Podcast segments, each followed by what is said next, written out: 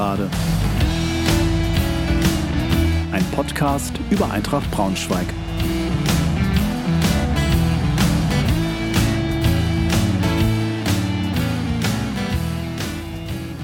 Hallo und herzlich willkommen zur 87. Folge der Gegengerade. Freue mich sehr, dass ihr wieder dabei seid. Heute gibt es eine Nachschau zum Spiel gegen den SV Meppen sowie eine Vorschau auf das kommende Spiel bei Viktoria Köln.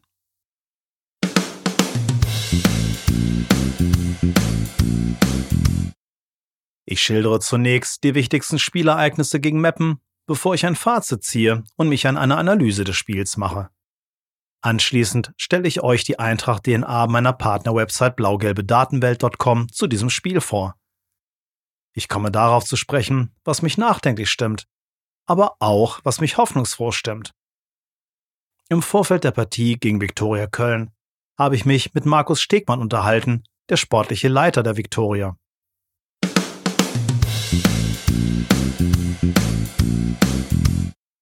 Dann mal gleich hinein in das Spiel gegen Meppen. Achte Minute. Eine Flanke landet über Umwege bei Henning, der im Strafraum einen Haken schlägt und abzieht. Der Ball knallt unten links an den Innenpfosten und von da ins Tor. Die schnelle Führung der Eintracht. 14. Minute. Ein langer Meppner Ball erreicht Fassbender im Strafraum, der diesen allerdings nicht schnell genug unter Kontrolle bekommt. Am Ende kann Eintracht klären, da war aber durchaus mehr drin für Meppen. 25. Minute. Domaschke im Tor der Meppner will sich einen Rückpass vorlegen, tritt dabei aber auf den Ball. Konsbruch schnappt sich die Kugel und kann sie locker im Tor versenken. Das 2 zu 0. 28. Minute. Eine flache Hereingabe von Multhaup verlängert Konsbruch mit der Hacke Richtung Tor. Der Ball geht knapp links vorbei. 39. Minute. Krause mit einem verunglückten Rückpass ja, sie macht sich groß gegen Tankulic und kann den Ball aus kurzer Distanz abwehren. Mit dem 2 zu 0 geht es dann auch in die Pause.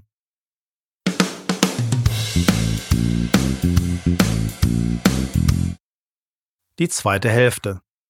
53. Minute. Domaschke kann einen Schuss von Nicolao parieren. 55. Minute.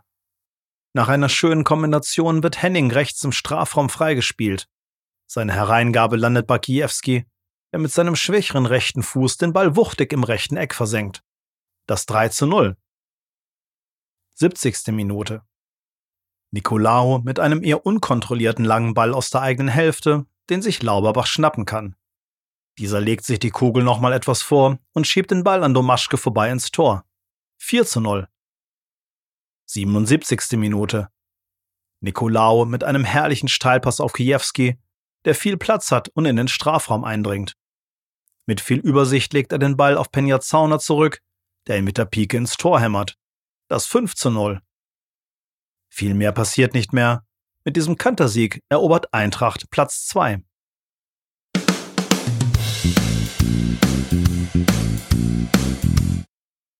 Fazit. Nach einem anfangs eher ausgeglichenen Spiel mit einer allerdings schon da zielstrebigeren Eintracht kippt das Spiel nach Domaschkes Patzer.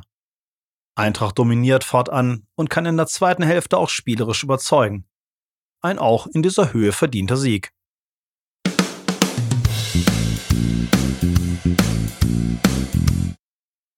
Meine Analyse sieht wie folgt aus. Ich hatte in der letzten Gegengerade davon gesprochen, dass das Spiel gegen einen Gegner auf Augenhöhe eine Standortbestimmung werden würde. Dass wir einem Team, das mit dem Rückenwind von fünf Siegen in Folge in den Tempel gekommen war, derart in Zahn ziehen würden, hätte ich nicht erwartet. Allerdings stellt sich die Frage, jetzt ohne ein Haar in der Suppe suchen zu wollen, ob das Spiel ohne Domaschkes katastrophalen Patzer ähnlich verlaufen wäre. Nachdem sich Meppen nach dem 0 zu 1 schon erstmal etwas schütteln musste, war das Spiel zu diesem Zeitpunkt eher ausgeglichen. Allerdings entwickelte Meppen keine allzu große Durchschlagskraft, zumal Eintracht in der Defensive gut stand. Nach dem 2 zu 0 Geschenk tat sich Meppen dann erkennbar schwer. Und nur der verunglückte Rückpass von Krause beschwor mal richtig Gefahr für die Eintracht herauf. Wenn man mal alles hätte, könnte, wenn und aber abzieht, war es bis dahin in jedem Fall eine konzentrierte und engagierte Leistung der Eintracht, die Meppen wenig Raum zur Entfaltung bot. In der zweiten Halbzeit erlebten wir dann eine Art Machtdemonstration unseres Teams. Wie hier ein Tabellennachbar praktisch nach Belieben beherrscht wurde, war schon fast atemberaubend. Und nachdem sowohl ich als auch die Auswertung der Eintracht-DNA oft genug darauf hingewiesen hatten, dass wir zu sehr vom Tempo der Umschaltmomente leben würden, hatte das Team diesmal spielerische Lösungen parat. Und was für welche? Das 3 zu 0 war von der Entstehung bis zum Abschluss durch Kiwi einfach nur wunderschön anzuschauen. Und die Eintracht ließ Meppen einfach keine Luft, spielte immer weiter und legte nach. Erst durch Lauberbach, der schon wie gegen Türkgücü mit traumwandlerischer Sicherheit einen Ball mit links im Tor versenkt, wenn man ihm zu viel Platz lässt. Und wie oft werde ich mir wohl diesen Pass von Nicolao anschauen, der das fünfte Tor einleitete? Das war richtig guter Fußball. Und das Ergebnis ist sicher eine Mischung aus Braunschweiger Überlegenheit und dem fehlenden Mapner Zugriff an diesem Tag. Bei uns klappte tatsächlich fast alles, beim Gegner sehr wenig. Am Ende heißt es aber, dieses Fußballfest im Tempel einfach mal genießen.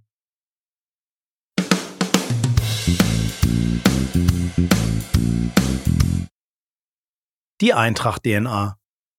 Die Datenanalyse-Website blaugelbedatenwelt.com erstellt für uns nach dem Spiel eine Analyse der sogenannten Eintracht DNA. Als Eintracht DNA werden die Kernelemente bezeichnet, die wir Fans gerne von unserem Team sehen wollen weil wir uns mit dieser Art des Fußballs in Braunschweig identifizieren. Teamarbeit, Kampf, Raubtierverhalten und einen Schusszauber. Diese Elemente werden statistisch ausgewertet und unterschiedlich gewichtet. Einen Link zur Beschreibung der DNA findet ihr in den Shownotes dieser Folge.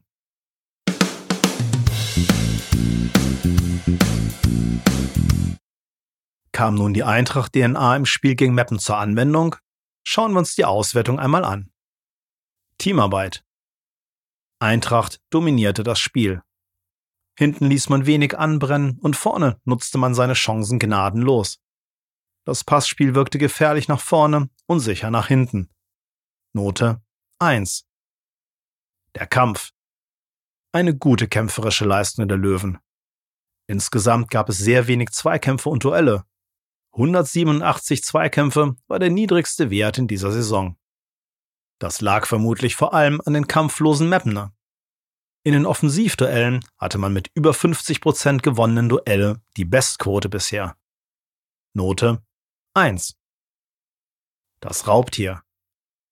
Viele hochgewonnenen Bälle, hohes Spieltempo, gute progressive Pässe.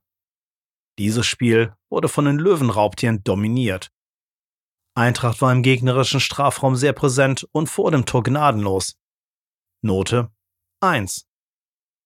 Der Zauber. Die 1,7 erwarteten Tore beweisen, dass die Schusspositionen nicht optimal waren, die Tore dagegen schon. Die waren nämlich gut herausgespielt und schön geschossen. Man hätte sich dagegen noch mehr intelligente Pässe gewünscht, aber die Endnote drückt dies nicht. Note 1. Ergibt unterm Strich natürlich die Gesamtnote 1.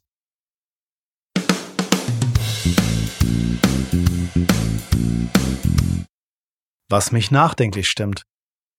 Eigentlich herzlich wenig im Moment.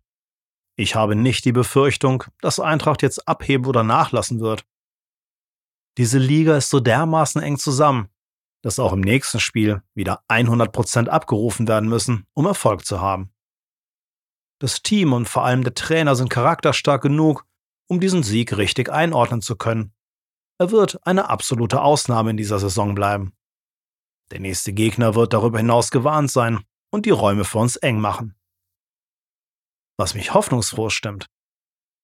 Endlich hat Eintracht begonnen, spielerische Lösungen zu entwickeln. Das werden wir verdammt gut gebrauchen können gegen den nächsten Gegner Viktoria Köln. Die Entwicklung des Teams stimmt mich alles in allem hoffnungsfroh. Und ansonsten heißt es an dieser Stelle erneut, einfach mal den Kantersieg genießen.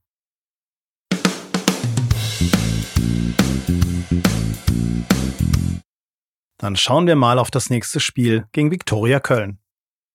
Über das bevorstehende Spiel habe ich mich mit Markus Stegmann unterhalten, sportlicher Leiter bei Viktoria Köln. Ich bedanke mich nochmal sehr herzlich bei ihm für das sehr interessante und offene Gespräch, sowie bei Thomas Gassmann, dem Leiter Medien und Kommunikation für die Organisation des Gesprächs. Und euch wünsche ich nun viel Spaß beim Hören.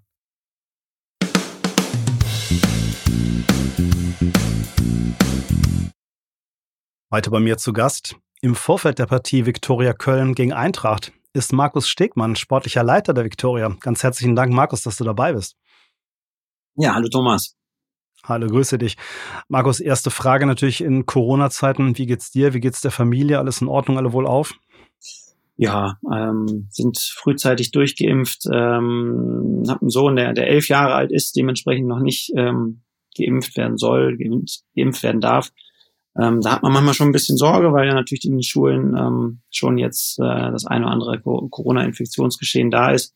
Mhm. Aber ähm, toi toi toi haben wir, sind wir bisher gut durch die Corona-Zeit gekommen. Das ist gut. Ich drücke die Daumen, dass es so bleibt. Markus, es ist gute Tradition in meinem Podcast, dass sich der Gast einmal selber vorstellt. Das ist bei dir natürlich eine ganz spannende Sache, denn du bist ja nicht immer Zeit deines Lebens sportlicher Leiter der Viktoria gewesen, sondern hast ja auch eine ganz bewegte Spielerkarriere. Erzähl uns davon doch mal erstmal ein bisschen. Ja, ich habe ähm, im Prinzip beim, beim ersten FC Köln äh, bin ich mit zwölf Jahren zum ersten FC Köln gewechselt, ähm, bin dann ja alle, hab da fast alle Jugendmannschaften durchlaufen, insgesamt zehn Jahre beim FC gespielt äh, Jugendnationalspieler geworden, bin dann, als es so Richtung, Richtung Profis da nicht weiterging, bin ich dann zum, zum HSV damals gewechselt, ähm, ein Jahr beim HSV gespielt und ähm, dann aber nach einem Jahr schon wieder weitergezogen, ähm, bisschen wieder in den Westen zurück Richtung Familie. Ich bin großer Familienmensch, habe äh, sechs Geschwister, ähm, wollte dann wieder ein bisschen näher an der Heimat sein ähm, und kam dann auch das Interesse von Borussia Dortmund damals 2004 war das ähm, und ähm, ja, bin dann zum, zu, zum BVB gewechselt und ähm, konnte da so ein bisschen ja meinen Traum äh, verwirklichen, Bundesliga zu spielen. Ähm, habe äh, fünf Bundesligaspiele für den BVB gemaich und saß, weiß ich nicht, 15, 20 Mal dann noch auf der Bank, wo es dann nicht ganz zu einem zu einem Einsatz gereicht hat. Ähm, ja, das war immer so mein, mein, mein Traum gewesen, Bundesliga zu spielen, äh, schon als, als kleiner Junge. Ähm, bin ehrlich, am liebsten ähm, wäre es beim ersten FC Köln äh, so weit gewesen, ähm, aber äh, muss sagen, dass ich da auch dem, dem BVB unheimlich dankbar bin, ähm, dass sie mir da die Chance gegeben haben, dass ich da meinen Traum leben konnte, vor, vor 83.000 äh, damals gegen, gegen SC Freiburg mein, mein Debüt zu geben. Ähm, ja. voll gehabt oder wie war das für dich? Ach, ich, ich glaube, ich hätte äh, schon beim Aufwärmen die ganze Zeit nur ein Lächeln im Gesicht und habe mich wahnsinnig gefreut Schön. Äh, auf, auf diesen Moment. Und ich glaube, äh, nach dem Spiel hatte ich dann auch die eine oder andere Träne verdrückt, weil es war das, wofür ich äh, ja ähm, immer äh, darauf hingearbeitet habe, immer für gelebt habe. Mhm. Ähm, also deswegen war das schon für mich ein ganz spezieller, ganz besonderer Moment damals. Ähm, ja, wie gesagt, war zwei Jahre dann beim BVB äh, auch Kapitän dann gewesen der der U23-Mannschaft. Ähm, 2006 äh, war es dann so, dass, dass dann weitere Spieler wie, wie damals Alex Frey, Nelson Valdez, wer sich erinnert, äh, verpflichtet worden sind. Ähm, bin dann bin dann weitergezogen, ähm, gab großes Interesse vom VfR Aalen damals. Äh, 2006 mhm. die große Ambition hatten, aufzusteigen in die zweite Bundesliga. Hm, hat mich damals der frühere Chef aus des DFB, Frank Wormuth, äh, nach Aalen geholt, der heute ja Trainer an Almelo ist. Mhm. Ähm, bin dann zum VfR damals gewechselt und ähm, ja, vielleicht dann als Anekdote, habe ein sehr gutes erstes Jahr da gespielt, äh, wollte mich dann sogar dein Verein, Eintracht Braunschweig, äh, verpflichten. Äh, Deine Karrierechance, da war sie. genau, 2007 äh, haben wir damals in, in einer Liga gespielt. Ähm, äh, hatte mich damals auch mit äh, Benno Müllmann getroffen. Äh, ich glaube, ähm, Braunschweig wäre sogar bereit gewesen, damals eine Ablösesumme für mich bezahlen, zu bezahlen und war ähm, Leider möchte ich sagen, ähm, hat mich damals der VfR äh, nicht gehen lassen, weil ähm, ja Traditionsvereine wie Eintracht Braunschweig ähm, noch dazu mit einem ja, gewissen familiären Hintergrund. Mein, mein, mein äh, Großvater war zu Lebzeiten großer Eintracht Braunschweig-Fan. Ähm, und hatte damals, äh, ich weiß es nicht, ob es in, in dem Zusammenhang oder später nochmal war, sogar mal einen Brief an die Vereinsverantwortlichen geschrieben, sie sollten äh, doch mal ihren Enkel anschauen. äh, der wäre doch eine absolute Verstärkung äh, für die Eintracht. Also der war schon, hat, hat meinen Weg da immer verfolgt gehabt. Ähm, aber bis jetzt äh, war das äh, eben noch nicht nicht vergönnt, äh, dass ich da oder war, war mir nicht vergönnt, für die Eintracht aufzulaufen. Ähm, aber es ist natürlich ein, auch ein ganz besonderer Verein, das, das denke ich, bleibt festzuhalten. Ähm, dann bin ich dann weiter 2008 nach Unterhaching. Ähm, ein gewisser Ralf Hasenhüttel hat mich verpflichtet, äh, auch in der dritten Liga. Ähm, auch damals Unterhaching mit, mit großen sportlichen Ambitionen aufzusteigen. In die zweite Bundesliga sind da knapp als Tabellenvierter gescheitert hinter damals Paderborn, Fortuna Düsseldorf und Union Berlin, damals in der dritten Liga, eine, sehr, eine sehr starke Liga. Ähm, nach dieser Zeit gab es ein bisschen äh, finanzielle Probleme in Unterhaching. Ähm, bin dann weiter nach ähm, TuS Koblenz, wieder Richtung mehr ähm, Kölner Familienseite ähm, zurück. Ähm, auch da, glaube ich, hatten wir eine, eine sehr spannende Mannschaft, sind ins Achtelfinale vom DFB-Pokal damals eingezogen. Äh, mit dem Tor des Jahres Michael Stahl aus 63 Metern gegen Hertha damals gewonnen, 2-1. Mhm. Ähm, ja, leider war es so, dass, dass, dass Koblenz ähm, damals dann die Lizenz von der dritten Liga zurückgeben musste. Bin dann weiter ähm, zu den Lilien, zu Darmstadt 98, ein Traditionsverein auch. Ähm, und da äh, Costa Runjalic hatte mich damals geholt, der jetzt aktuell in Polen erste Liga Trainer ist. Und ähm, später ja auch Dirk Schuster ähm, da als Trainer gehabt. Und 2013 ähm, ja, war dann so die Frage, in welche Richtung geht's.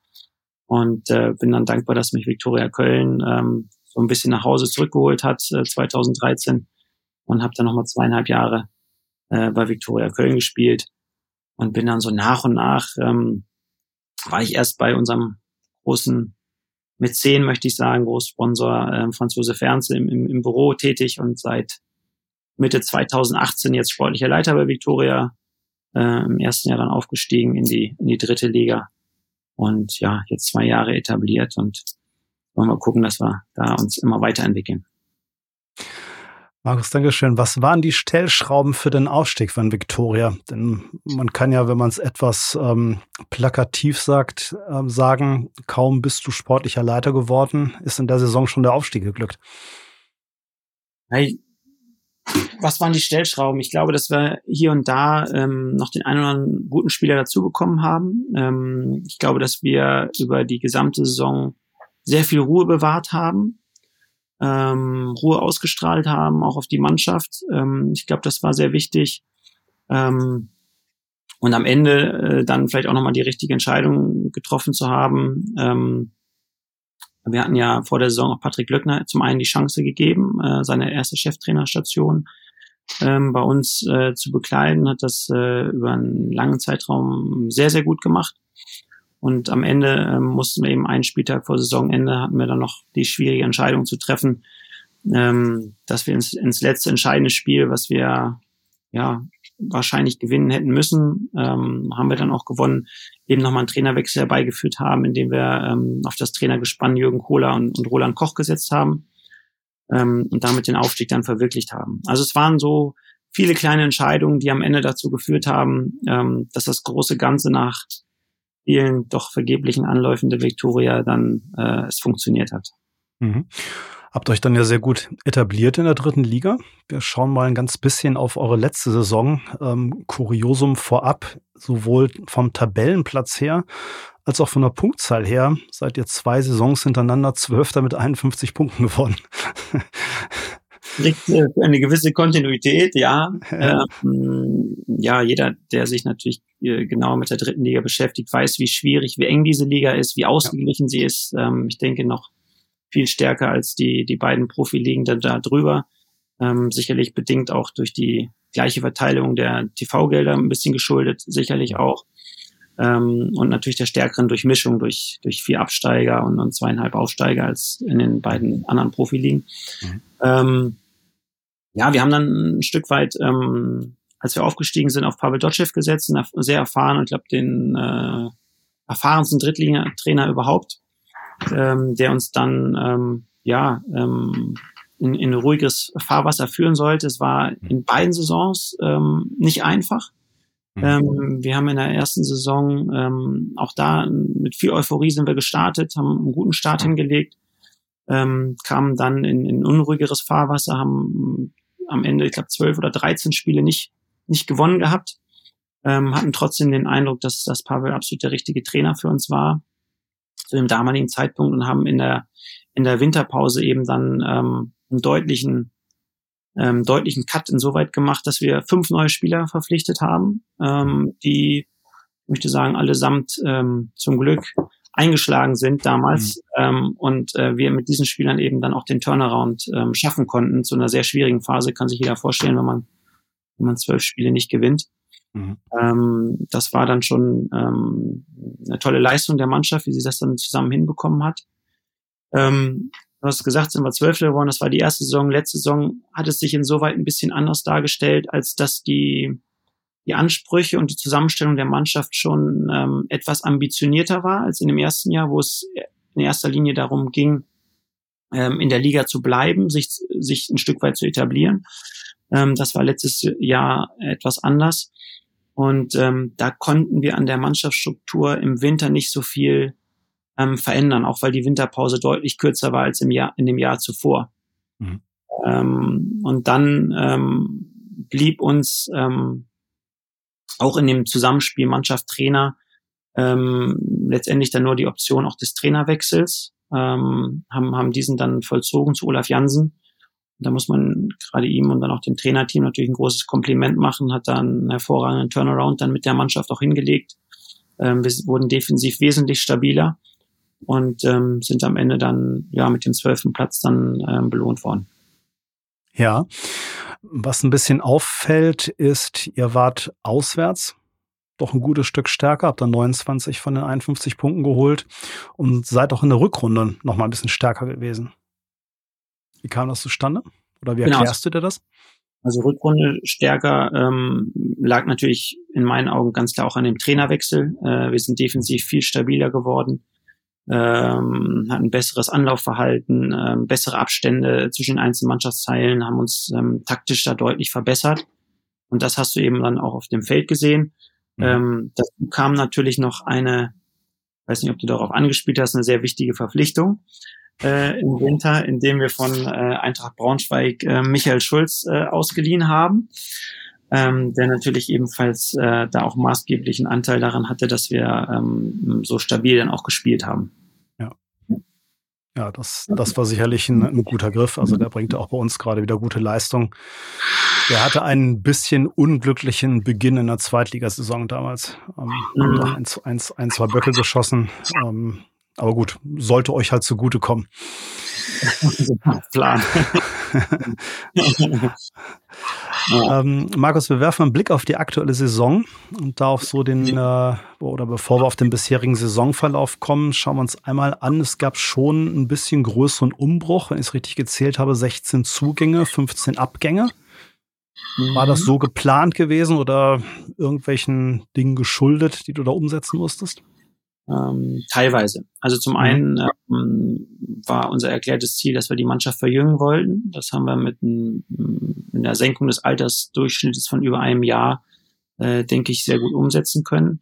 Ähm, auf der anderen Seite haben uns Spieler verlassen, die dann, wo es nicht in der Planung drin war, dass die Spieler uns verlassen. Also ich möchte namentlich einmal Lukas Coeto nennen, ähm, der dann ähm, mit, mit Ablösesumme zum, zum Karlsruher SC gewechselt ist. Ähm, mhm dann ähm, mache ich auch kein Geheimnis daraus, dass wir gerne ähm, Michael Schulz behalten hätten, mhm. der ähm, aber ja natürlich ähm, dann wieder Vertrag hatte bei der Eintracht. Ähm, und ähm, drittens ähm, haben wir unseren ähm, langjährigen Kapitän und Leader äh, Mike Wunderlich äh, verloren an, an, an den ersten FC Kaiserslautern. Mhm. Ähm, das waren alles äh, so drei Personalien, absolute Leistungsträger bei uns, ähm, die dann schon ein Stück weit wehgetan haben. Mhm. Kann ich nachvollziehen. Auf zwei Personalien würde ich auch gern noch ein bisschen näher eingehen. Zum einen hattet ihr noch eine zweite Leihe aus Braunschweig, den Yannick Bangso. Absolut, stimmt. Wie kann ähm, man den denn wieder gehen lassen? Stimmt. momentan spielt er ja auch noch nicht, ne? Ähm, bei der das, das, liegt, das liegt am übermächtigen Jasi Fesic natürlich im Tor, an dem kommt er natürlich nicht vorbei, das ist schon klar. Ja, also sind, wir sind froh, dass wir einen guten zweiten Torwart haben. Also so ist es nicht. Also ist er auch, ähm, er, er kam zu uns natürlich auch mit der Ambition, sich, sich dann äh, hier auch durchzusetzen. Das hat nicht ganz geklappt.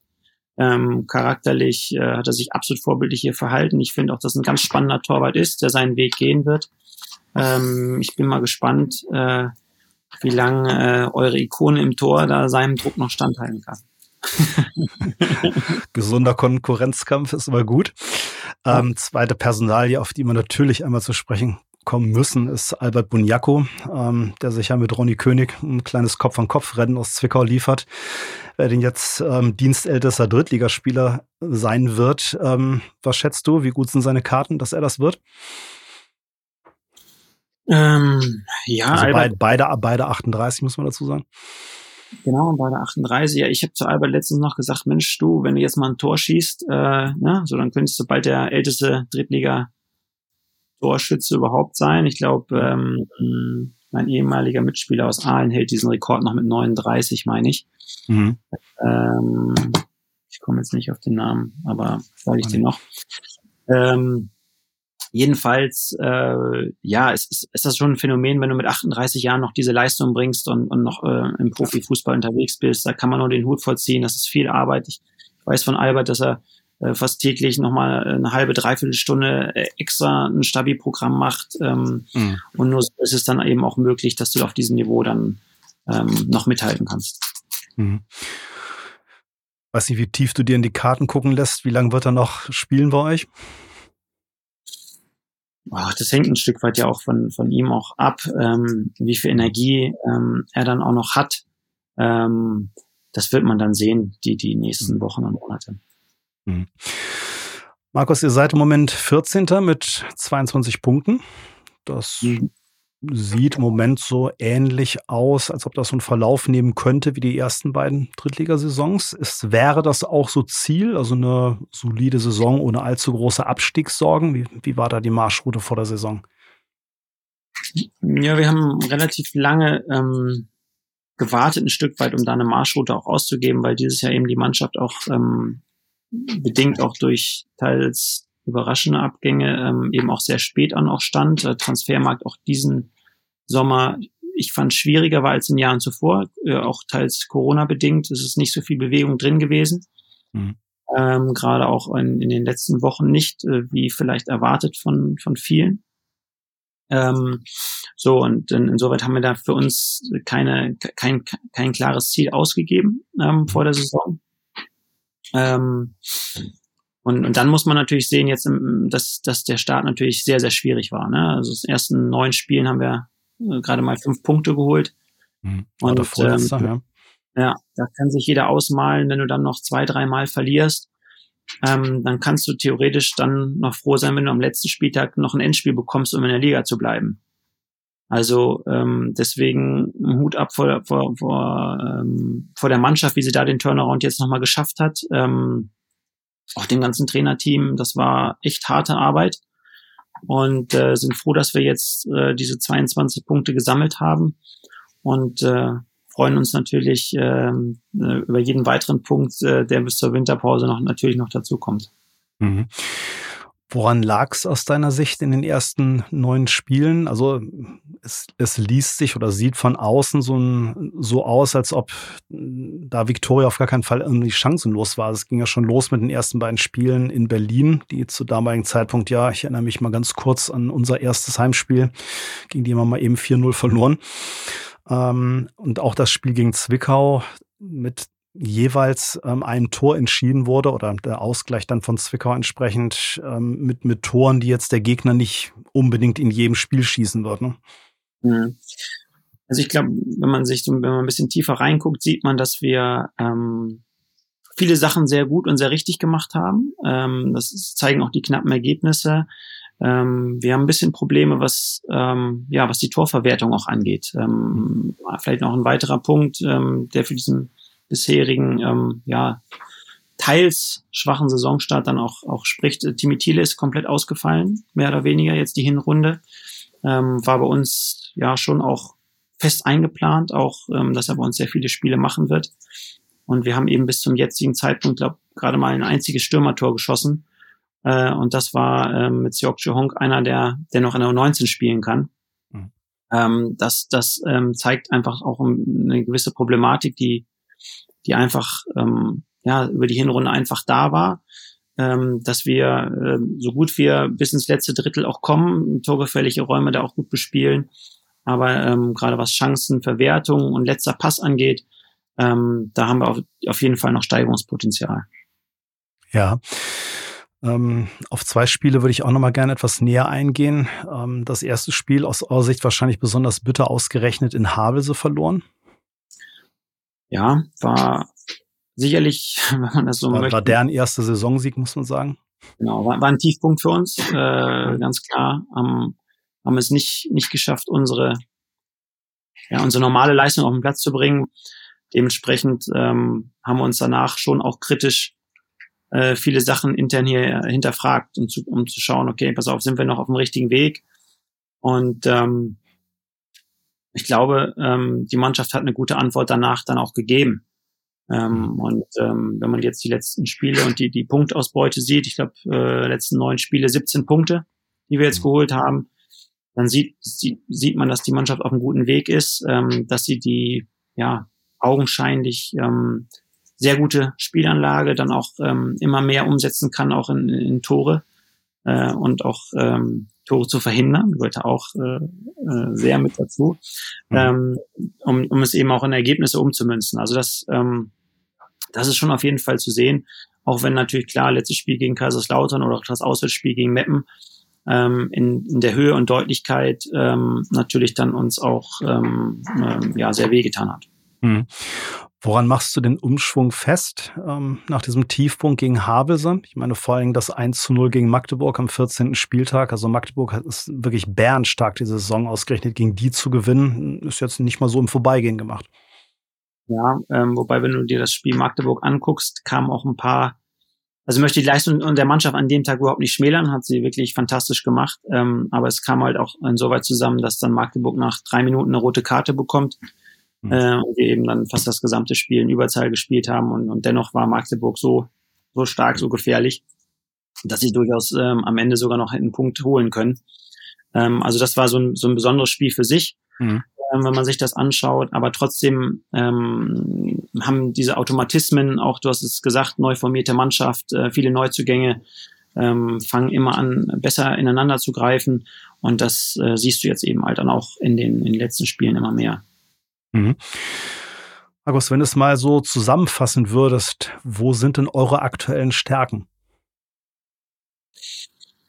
Ja, also ich, ohne da jetzt den Braunschweigern zu viel zu verraten, aber ich glaube, dass wir, dass, wir, dass wir wirklich ein gutes Spielaufbau haben, ja, dass, dass wir äh, ein gutes Übergangsspiel haben, dass wir ähm, es immer wieder schaffen, auch ähm, ähm, Abwehrreihen auch zu überspielen, ähm, dass das schon auch Stärken von uns sind. Mhm. Ähm, und äh, ja, das so würde ich das schon so analysieren, ja. Mhm. Was meinst du denn noch, wo ist Verbesserungsbedarf im Moment? Ja, ich hatte es ja angedeutet, ne? Also Chancenverwertung, Chancenverwertung. ist ein Thema. Mhm. Ähm, so hier und da müssen wir, was was die Verteidigung angeht, ähm, noch konsequenter werden, noch noch besser unser Tor verteidigen. Das war gerade gegen Meppen ähm, im Umschaltverhalten auf die Defensive ähm, ausbaufähig. Ähm, so, das sind, das sind sicherlich Punkte, die kann die Mannschaft ähm, besser machen, aber gerade wenn wir vorne im, im letzten Drittel eben da noch, ähm, ja, noch gieriger, noch gefährlicher werden, noch konsequenter, ähm, ja, ich glaube, dann, dann sind wir schwer zu bespielen, aber mhm. das muss auch kommen. ähm, hoffentlich noch nicht im nächsten Spiel. Ähm, ja. Das steht jetzt bevor am, am Samstag. Markus, was ist denn so dein Blick auf meine Eintracht? Also ein bisschen haben wir was von dir schon gehört. Fast wärst du bei uns Spieler geworden, ähm, ein vernünftiger Großvater, da konnte aus dir nur was Gutes werden. Ja. Ähm, was ist sonst dein Blick auf die Eintracht, so mal ganz allgemein und ähm, diese Saison natürlich im Speziellen? Ja, ähm, ja, hohe Wertschätzung hast du schon rausgehört. Ähm, sonst hätte ich es mir nicht vorstellen können, äh, zur Eintracht zu wechseln oder auch zu wollen. Ähm, ein absoluter Traditionsverein, der sicherlich mindestens äh, eine Liga auch höher gehört. ähm, mit tollen Fans, äh, großen Ambitionen. Ähm, also von daher ähm, durchaus äh, für mich sehr positiv besetzt. Mhm. Ähm, zur, zur Mannschaft dieses Jahr finde ich, ist sie auf, ja, ich möchte sagen, auf, auf allen Positionen überdurchschnittlich, überdurchschnittlich besetzt in der dritten Liga. Ähm, haben in ihrem Spiel dann auch mit, mit Henning und Lauerbach auch absolut Tiefgang. Ähm, haben aber auch ein, ein, sehr gutes Gegenpressing vorne, können auch da wieder immer wieder Bälle erobern. Ähm, lassen, äh, haben wenige kritische Ballverluste. Ähm, Michael Schulz, ein Leader in ihrem Team, ähm, der, der, der äh, da lautstark auch da die Kommandos gibt. Ich selbst habe sie einmal live gesehen in Saarbrücken beim 2-2. Mhm. Ähm, da auch fand ich mit einer richtig guten Spielanlage. Ist jetzt nicht nur, dass sie nur lange Bälle spielen oder ähm, nur auf den zweiten Ball gehen, dann, dann wirklich eine gute Mischung haben. Ähm, ja, also eine sehr komplette Mannschaft. Ähm, für mich äh, am Samstag der Favorit. Ähm, ja, sie werden auf jeden Fall unter den Top 5 Mannschaften in meinen Augen äh, in, in diesem Jahr in der Liga landen. Ja, ob es dann für ganz oben reicht, ich glaube, ähm, Magdeburg ist, ist äh, steht so ein bisschen über allen aktuell als als erster. Ja. Ähm, Kaiserslautern musste ich äh, leidvoll äh, mit anerkennen am, am Samstag, dass sie über eine ja, fantastische Defensive äh, verfügen, da kaum was zuleisten, mhm. äh, zulassen, mit denen ist sicherlich zu rechnen. Aber ähm, ich glaube, wenn, wenn, wenn die Truppe in Braunschweig da zusammenhält und das Umfeld äh, die, die, die Mannschaft so unterstützt, dann, dann ist da sicherlich auch dieses Jahr ähm, bestimmter Aufstieg drin. Mhm. Was erwartest du so vom Spiel, Markus? Was glaubst du, mit welchen Mitteln wird Olaf Jensen versuchen, der Eintracht den Zahn zu ziehen? Ja, da, da wirst du jetzt von mir wenig hören. ich wollte es zumindest probiert haben. also, ja, Matchplan steht, glaube ich, und äh, ja. äh, da ist das Trainerteam schon sehr akribisch. Mhm. Aber ähm, es ist von, das kann ich sagen, von sehr hohem Respekt der Eintracht gegenüber geprägt. Also das ist schon ähm, ja eine Top-Mannschaft der Liga, das muss man schon so sehen. Das höre ich gerne. Markus, was ist denn dein Tipp? Ja, wenn du mich so fragst, ähm, 2 zu 1 für, für Viktoria Köln natürlich. Das ist meine Ansage. Ich werde mir aber komischerweise so traditionell nie einig mit meinen Gästen, was diese Tipps angeht. ich weiß überhaupt nicht, woran das. Und so weiter, aber ähm, ich, ich weiß nicht, woran das liegt. Auch sind stark. Also deswegen, ähm, da hängen auch für, für Eintracht Braunschweig die, die Trauben hoch. Ja, mit Sicherheit. Du hast es gesagt. Also das meine ich auch so. Die Liga ist unglaublich eng zusammen. Also auch unser Spiel in Havelse, was mit 4 zu 0 auf dem Papier sehr eindeutig aussah, spielt uns eine rote Karte von Havelse sehr in die Karten. Also bis dahin waren die sehr engagiert am Werke. Das ist kein Spiel, was wir in irgendeiner Weise im Vorbeigehen gewonnen haben. Und so ist die ganze Liga eigentlich. Also ähm, ich sage dazu immer, am besten wäre es, auch wenn wir, glaube ich, beide ein dreckiges 1 zu 0 unserer Teams jeweils mitnehmen würden, ähm, wäre es, wenn es dem Spielverlauf entsprechend einfach ein Ergebnis gibt, wo wir hinter sagen, ja, das passt schon so. Mal ganz diplomatisch gesagt. Ausgehen kann ich das gerne unterschreiben. Alles klar. Markus, ganz herzlichen Dank. Hat mir ganz viel Spaß gemacht. Ähm, natürlich toll, mit jemandem gesprochen zu haben, der sportlich verantwortlich ist für einen Verein, für den kommenden Gegner, als auch jemanden, der einen sehr persönlichen Blick auf die Eintracht hat. Ich wünsche euch nach dem Spiel alles Gute ähm, und hoffe, dass ihr da weiter in der dritten Liga mindestens mal solide eure Kreise ziehen werdet. Alles klar, vielen Dank alles und klar. wie gesagt, der Eintracht äh, nur das Beste. Dankeschön, Markus. Bis dann. Tschüss. Dankeschön. Tschüss.